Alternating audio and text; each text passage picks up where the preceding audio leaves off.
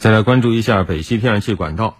丹麦和瑞典近日发布的一份报告指出，北溪天然气管道泄漏事件是由炸药爆炸引发。两国在提交给联合国安理会的联合报告当中称，爆炸强度分别为里氏二点三级和二点一级，相当于几百公斤的炸药爆炸威力。两国表示，现有的信息表明，爆炸是蓄意行为的结果。当地时间十月一号，俄罗斯向欧洲输送天然气的北溪二管道运营商则表示，目前北溪二天然气管道的天然气泄漏。已经停止。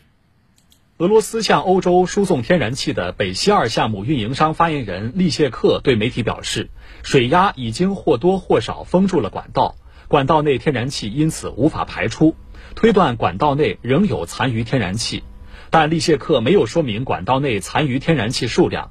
根据丹麦方面的预计，按照最严重情况估算，北溪二的泄漏天然气可能多达七点七八亿立方米。北溪一管道的泄漏状况目前尚无确切信息，不过有数据表明，北溪一管道漏气量九月三十号开始减少。根据丹麦能源署此前的预计，北溪一的天然气泄漏可能将于十月二号停止。目前，北溪管道发生泄漏的确切原因还没有定论。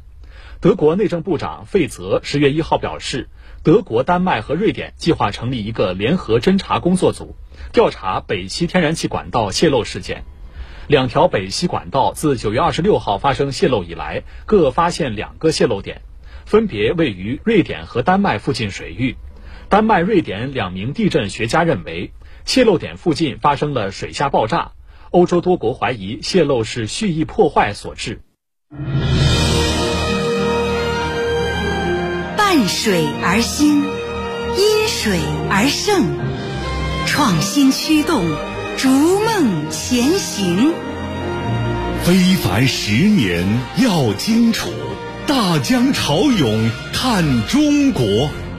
湖北之声祝您国庆快乐。